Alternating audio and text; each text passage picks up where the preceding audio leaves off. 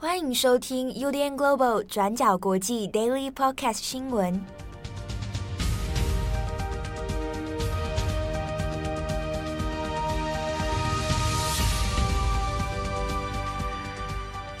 Hello，大家好，欢迎收听 UDN Global 转角国际 Daily Podcast 新闻。我是编辑七号，今天是二零二一年十一月二十九号，星期一。好，我们先来追踪一下新型的变种病毒 Omicron。好，那现在各国呢已经陆续采取了更严格的边境管理政策。那我们这边来稍微追踪一下目前各国的态度是什么，然后以及现在呃被针对封锁的南非他们的回应。那以及等一下会更新一下，今天中午日本也已经做出了最新的决定哦。那他会采取说从三十号开始。那针对全世界都要入境到日本的所有境外外国人的旅客呢，都要先做暂停哦。好，那我们这边首先先来看一下这个新型的变种病毒。在上一个星期，当我们还在讲新型的变种病毒株哦，是 B 一一五二九。好，那后来本来要可能是命名要准备是按照顺序的话，希腊字母顺序的话，应该是要被命名成 New 病毒。那后来呢，WHO 在二十六号的时候。已经正式的将它命名为 Omicron，那中间它是跳过了两个希腊字母哦，那一个是 New，我们刚刚前面讲到的，另一个呢，它如果写作英文符号的话是 X 跟 I，好，那这个发音里面有念 Xi 或者念 Xi 啊，但是因为它的表面字面上面呢会写成 Xi 哦，习。啊，那当然，很多人会可能会联想到会不会是这个习近平的习？啊，那当然，WHO 其实并没有针对这个命名规则做很详尽的说明了。但是呢，在欧美的媒体，包含美联社，是有一篇特稿有特别讲到说，这一个命名的规则特意跳过。当然，它有一些考量啊，一个是说这个 New 病毒的考量的话，可能是因为怕跟 New N E W 会有一些混淆。那 Xi 这个呢？那他就没有特别的说明，但是大家可能在猜测，或许是不想让大家联想到跟习近平的习一样哦。好，那这个一个题外话，这个看到 New 跟 Xi 可能比较老的资深的钢弹迷，大家也会知道，刚好就是 New 钢弹跟 Xi 哦。好，没关系，题外话。那我们这边要讲的是，现在已经确定叫 Omicron 了。好，那这个 WHO 现在的态度是说，因为现在这个病毒的具体特性。它的传染力如何？那它会不会突破现有的疫苗防护？啊，大家现在已经打的疫苗里面，针对这一个 Omicron 会不会有防护力？啊，那目前的种种的相关资讯呢，其实都还很模糊啊，还在做研究当中，都还没有进一步的实证资讯呢。所以 WHO 的这个态度是认为说，在还没有完全的科学证据之前，那他希望各国不要反应过度。啊，那先不要采取太严格的封锁禁令哦。不过从上周，其实光是英国二十五号先宣布要升高到红色警戒以来呢，其实各国的态度都跟 WHO 算是这个唱算是唱反调哦。那各国呢采取的是比较警戒的态度啊，担心是说万一一有松懈的话，那这个 Omicron 可能会变成新一波的疫情延烧。好，那正因为它很多资讯其实相对是并不透明的，所以也会担心，万一呢？万一它的感染力非常之强的话，那又要怎么办？到时候万一真的已经破口了，恐怕也都来不及了。所以现在我们可以看到，世界各国呢，啊，包含美国、英国、加拿大、澳洲、以色列、中东几个国家，还有欧盟几个国家，及日本、韩国、泰国、菲律宾等等哦。那其实也都已经相继的推出一些封锁禁令啊，主要就是针对包括南非在内的几个非洲南部的国家。好，那也就在这个周末以来呢，相关的封锁禁令啊，那包括是比如说中间双方直航的路线全部中断，那或者是针对如果你是有这几个地方的旅行史啊，包含南非啊等等。那就会做严格的限制哦，可能会先做隔离或做等等其他措施。不过南非对于这件事情呢，其实他们的态度是相对比较愤怒的。南非的总统拉马福沙，那他也在二十八号的时候呢，就亲上火线哦，在电视上面就发表了演说哦。那这个演说虽然说是针对南非的国民，但他其实中间有非常多的内容谈到的是现阶段国际之间对南非的封锁政策。那总统呢是感到非常的不满的。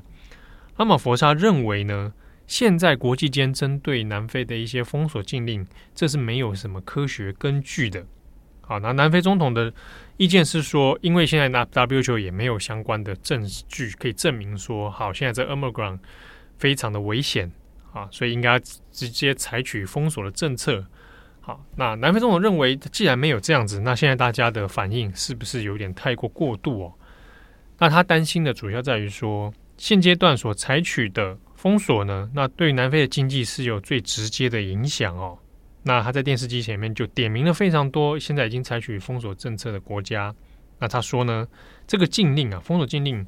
是没有办法有效防护变种病毒的传播的。禁令现在会唯一产生的影响呢，就是害我们国家的经济会受到重挫。那特别是因为南非它近期呢，还正准备从疫情的这个大流行里面，哦，慢慢来走向复苏哦。那现在的封锁等于是把这个迈向复苏的这样的趋势、这样的能力呢，给削弱哦，给大家再一次的重击。那所以南非总统就呼吁，在这个禁令真的把南非的经济拖垮之前呢，希望世界各国呢能够赶快回心转意哦，取消这一个封锁禁令。那包含一些外国的通讯社哦，比如说美联社、路透社、欧新社等等，那都有在针对这个事情有进一步的爬梳，去看看南非现在目前自己的状况如何哦，以及对这个封锁禁令的一些反应。那这个中间比多比较多负面的反应也来自于说，南非会觉得当初这个 Omicron 的病毒呢，是由南非这边率先通报，而且他并没有特别的隐瞒，他很快的采取动作。那现在才让世界各国可以得以有时间来警戒这个病毒，可是呢，却反而变成啊变相的透过封锁禁令来惩罚南非。那就南非情感上面的直观认为，会觉得啊，那我当初做这样的通报，结果大家并不仅还没有称赞我，没有鼓励我，结果反而现在集体来封锁，那这好像是对一个南非的惩罚。那这样的这个说法呢，当然，其实后来在美国哦，透过国务卿布林肯，他也有对外有做回应哦，就说那其实很称赞南非这样的及早通报哦，那会给予事后呢，再做一些相关的经济上面哈、物资上面的援助，那希望用透过这个方式来安抚现在南非的不满情绪哦。那么其实不只是在南非哦，在其他意义同样被封锁禁令涵盖的非洲南部国家里面呢。像是马拉维，那他也有表达一些不满的抗议。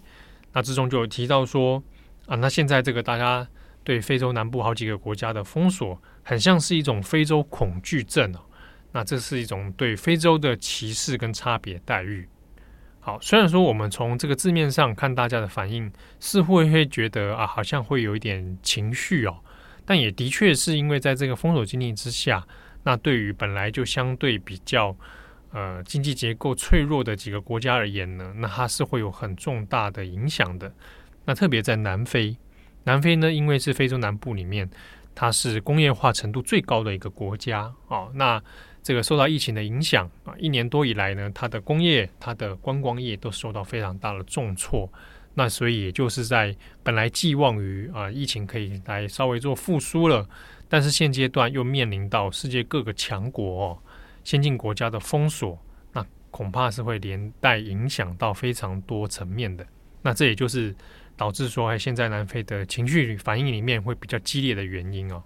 不过与此同时呢，像是美联社，那他也有在南非做了相关报道，那特别有讲到说，其实南非的在地医疗专家，那对于呃跟总统这样的愤怒呢，其实是有点相反的哦。在地方的医疗专家里面会认为说，其实是很担忧。万一这个 Omicron 它真的变成了一个传染力非常强的疾病的话，那恐怕会对南非现有的医疗资源再一次重挫。那特别是因为这两周以来呢，那南非的感染病例其实增长的速度有越来越快的趋势，但是全国接种疫苗的人呢还不到百分之四十，所以在现阶段的状况之下，很担心是 Omicron 它可能会变成下一个破口。那我们看，现在在世界各地里面，其实有非常多的国家都陆续发生了病例的确诊案例哦。那比如说，包含像英国、香港、澳洲、以色列、比利时、丹麦、德国、荷兰、意大利、法国、加拿大，好，那这几个地方现在都有发生了疑似的病例。那像 BBC 的报道里面就有讲到，英国呢，截至二十八号已经发现了第三例的 Omicron 的个案。荷兰方面也在上个星期五二十六号的时候呢，有两架。航班是从南非抵达阿姆斯特丹，那当中呢，六百多个人里面就有检测出六十一名确诊的案例，其中有十三人是这一个 Omicron 的变种病毒哦。那我们再看一下美国方面，虽然说截至目前为止，美国还没有传出 Omicron 的确诊者，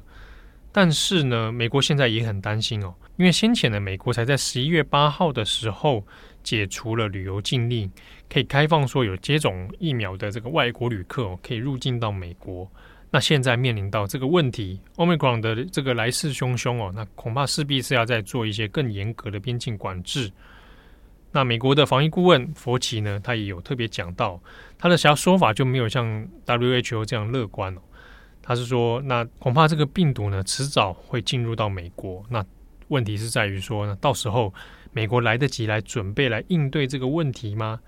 那美国如果进入第五波的疫情高峰的话，那 Omicron 可能会造成这个疫情更加加剧啊。佛奇方面，他所担心的是呢，美国虽然现在已经有超过七成的成年人是完全接种过两剂的疫苗，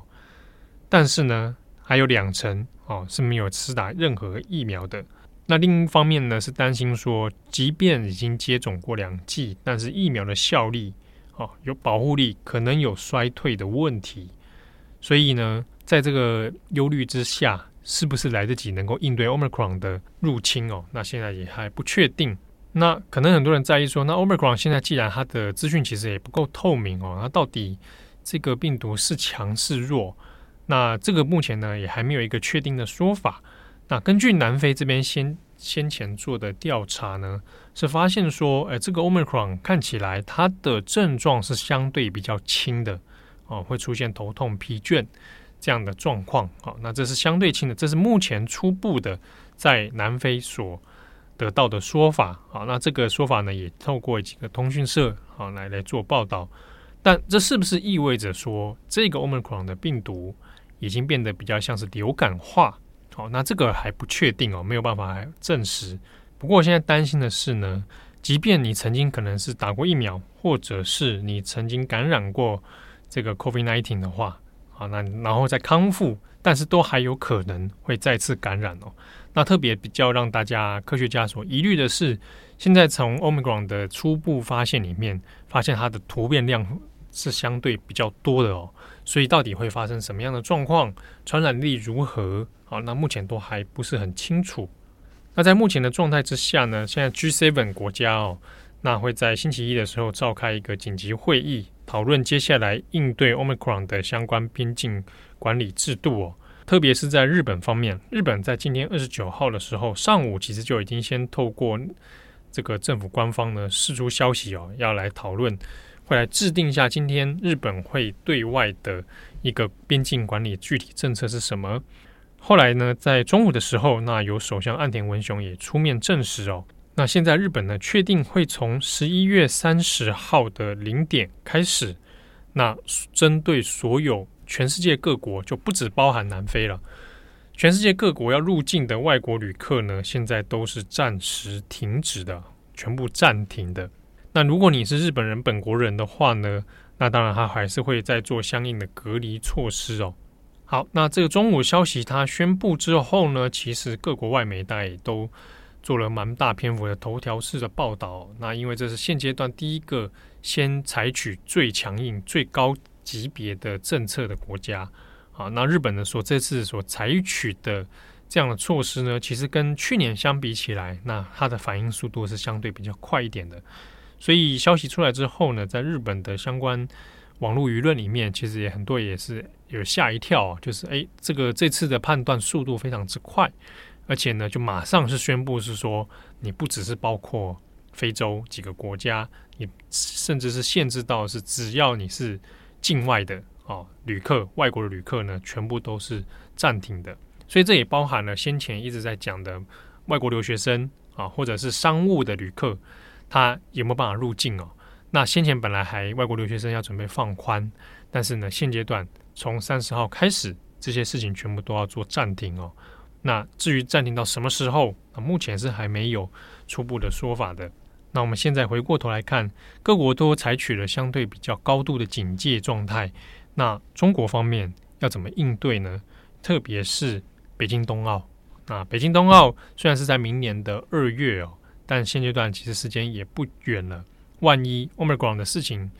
延烧的话呢，那恐怕是会有冲击到北京冬奥的。好，那截至到今天二十九号为止呢，中国方面的资讯，好，那透过防疫他们的防疫专家张文宏，那还有这个钟南山哦，是说目前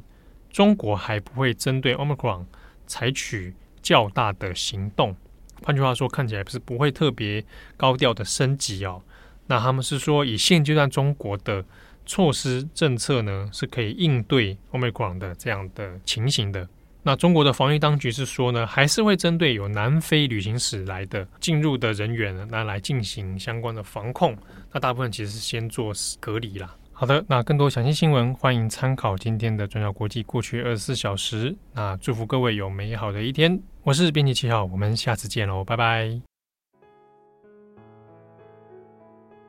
感谢大家的收听，想知道更多详细内容，请上网搜寻转角国际。